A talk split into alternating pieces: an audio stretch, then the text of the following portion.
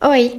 Que bom ter você aqui no Lua Nova. Esse é o primeiro episódio especial do nosso podcast. E ele é especial por diversas razões. Uma delas é a comemoração do lançamento do nosso site, o luanovapodcast.com. Lá você pode agendar um atendimento comigo, conhecer livros e e-books que eu escrevi e apoiar esse podcast aqui, se assim desejar. Outra das razões que fazem desse um episódio especial é a quem eu dedico ele. O roteiro de hoje foi escrito com muito carinho, atendendo a pedidos de alguns dos amados seguidores aqui do Lua Nova, e a temática foi sabiamente sugerida pelo Lerry. Esse episódio também é especial porque hoje a gente vai refletir e sentir algumas das frases e ensinamentos do Lao Tzu, um filósofo e escritor da antiga China. Ele é reconhecido por ser o autor do livro Tao Te Ching e por ser o fundador do taoísmo filosófico, e também por ser uma divindade no taoísmo religioso e nas religiões tradicionais chinesas.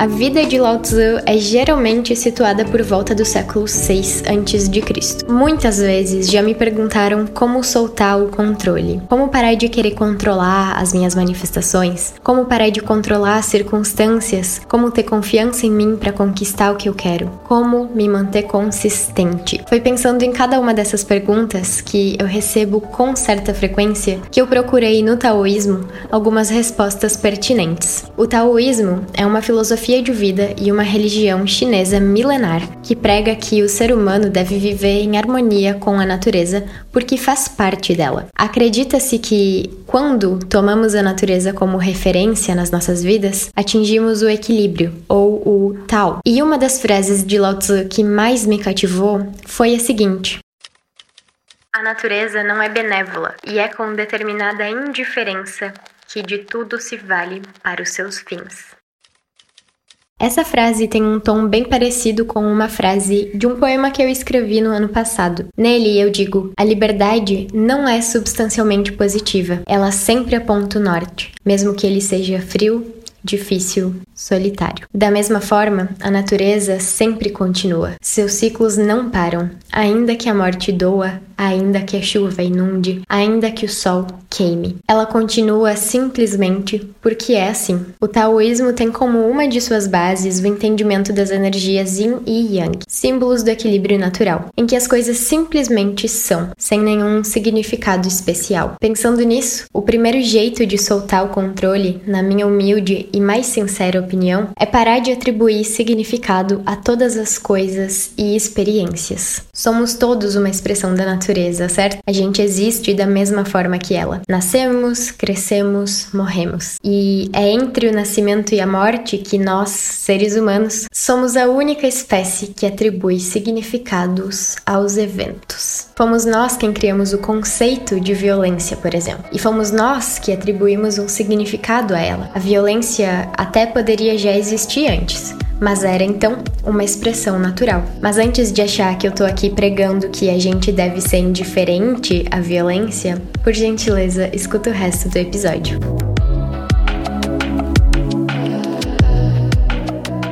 Fomos nós também que criamos o conceito de carinho. Essa expressão afetiva também já existia na natureza muito antes de nós, mas sem o significado que nós atribuímos a ela. Quando a gente atribui um significado a algum evento nas nossas vidas, e sendo essa uma atitude normalmente tomada de modo racional, a gente está criando junto com ele uma reação emocional a esse evento. Quando o significado é positivo, de mesma natureza vai ser a resposta emocional. Quando negativo, mesma coisa. Então, para que a gente consiga fluir fluir mais com a vida sem a necessidade de controlar seus acontecimentos e resultados, mas ainda assim nos direcionando para onde a gente quer estar, parar de atribuir significados negativos a toda e qualquer situação é uma maneira eficiente de não se deixar desmotivar diante de circunstâncias desfavoráveis ao nosso objetivo. Vou mencionar um exemplo pessoal para trazer essa dica para um plano mais prático. Um dia antes da minha última mudança, o apartamento que eu tinha alugado foi vendido pelo proprietário proprietário sem aviso à imobiliária. A mudança já estava toda encaixotada. Imagina que você estivesse nessa situação. Que significado você atribuiria a esse evento? Provavelmente você reagiria de forma negativa, né? E eu não te culpo. O que aconteceu foi que no mesmo dia, a imobiliária nos ofereceu um apartamento ainda maior,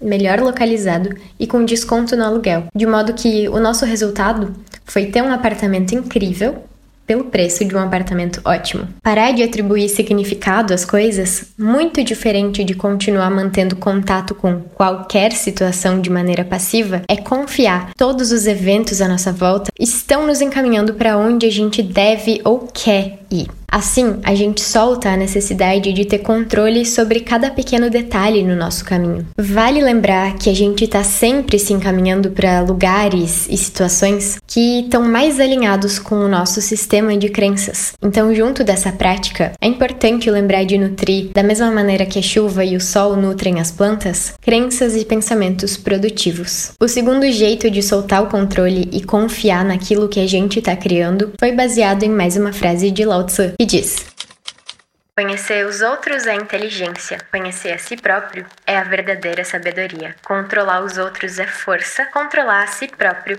é o verdadeiro poder. Eu notoriamente advogo em favor de práticas de autoconhecimento, seja através da terapia, do tarô, da astrologia, da yoga, movimento ou autoestudo. Conhecer quem nós somos e de onde nós viemos nos ajuda a entender para onde a gente quer de fato ir e também nos ajuda a identificar que recursos podem nos auxiliar a chegar até lá. E o autoconhecimento nos ajuda a soltar o controle por uma razão muito simples. Quando nós finalmente nos apropriamos da nossa nossa verdade, da nossa identidade, da nossa aparência, das nossas vontades mais autênticas, sem esperar ou precisar da validação das outras pessoas, nós entramos em contato com o nosso verdadeiro poder de manifestação, por assim dizer. Manifestar ou co-criar a nossa realidade como eu já disse em outros episódios, é assumir o controle da parte da criação que nos cabe. Em outras palavras, é assumir responsabilidade pelo caminho que nós desejamos construir e ao mesmo tempo aceitar que a criação, o mundo, a natureza, a vida, não depende da nossa vontade e nem do nosso controle para acontecer. Poucas coisas estão de fato sob nosso controle. E que bom para nós! São essas as coisas com as quais a gente pode se preocupar. O resto todo é atribuição da natureza ou do universo. E o que então cabe a nós controlar? Lao Tzu já nos deu a resposta quando ele disse: controlar os outros é força, controlar a si próprio é o verdadeiro poder. E desse ensinamento surge o terceiro jeito de soltar o controle: praticar a contemplação. Aliás, Lao Tzu também já se pronunciou quanto a ela quando disse: Nada é impossível a quem pratica a contemplação. Com ela, tornamo-nos senhores do mundo. Contemplar é a capacidade de concentrar a nossa atenção em algo específico. Formas de contemplação são, por exemplo, a meditação e a reflexão. E esse exercício é tão importante por várias razões. Uma delas sendo a que meditar e refletir sobre as coisas nos dá a capacidade de adquirir clareza e construir discernimento sobre elas. E ter clareza sobre a maneira como a gente interage com o mundo nos ajuda imensamente a amadurecer alguns sentimentos, como, por exemplo, o sentimento de insegurança que surge quando a gente identifica que não tem o controle sobre alguma pessoa ou situação. Quando a gente tenta controlar a maneira como as pessoas ou coisas vão se comportar, o que a gente está fazendo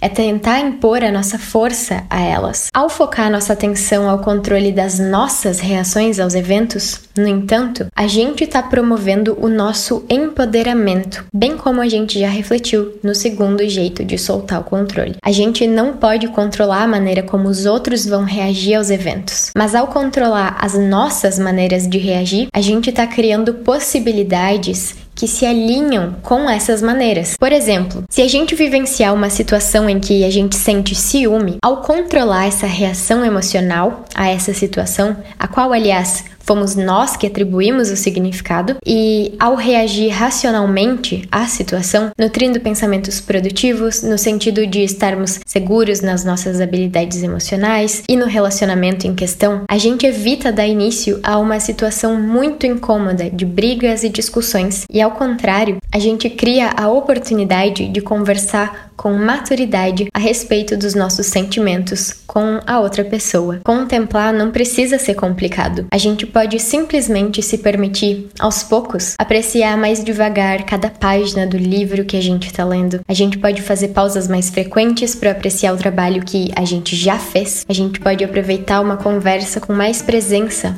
e sem mexer no celular. E assim, a gente chega ao quarto jeito de soltar o controle e confiar naquilo que estamos criando: o exercício.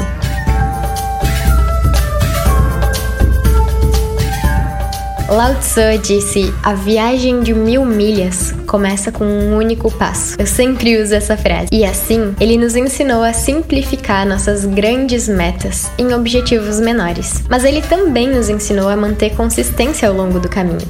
Quando ele disse: O rio atinge seus objetivos porque aprendeu a contornar obstáculos. Tudo aquilo que é ordinário para nós, um dia já foi extraordinário. Quando nós demos o nosso primeiro passo, caminhar parecia uma meta distante. Quando nós dissemos a nossa primeira sílaba, falar parecia um sonho. O mesmo é válido para qualquer hábito ou meta que a gente esteja construindo hoje. Agora, pode parecer impossível, mas conforme a gente se permitir fluir, assim como um rio, e contornar os obstáculos ao invés de tentar evitar eles, a gente constrói resistência, desenvolve habilidades e se aproxima do que antes era extraordinário para nós. Para que metas grandiosas sejam alcançadas e para que manifestações sejam materializadas, qualquer que seja a tua abordagem diante dos teus objetivos, a gente precisa exercitar todos os dias aquela versão de nós que já tem o que a gente deseja ter. E aí entra outro aspecto que eu considero essencial. Nós não precisamos nos manter coerentes com o nosso passado. A gente precisa, sim,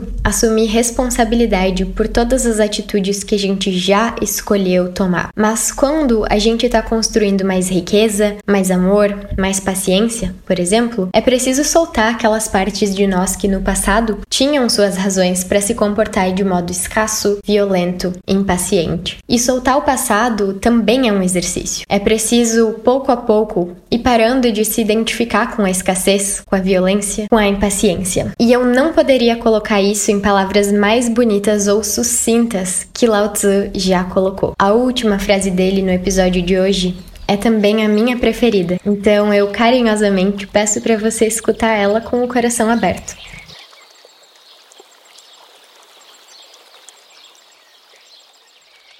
Quando eu abro mão do que eu sou, eu me torno o que eu quero ser.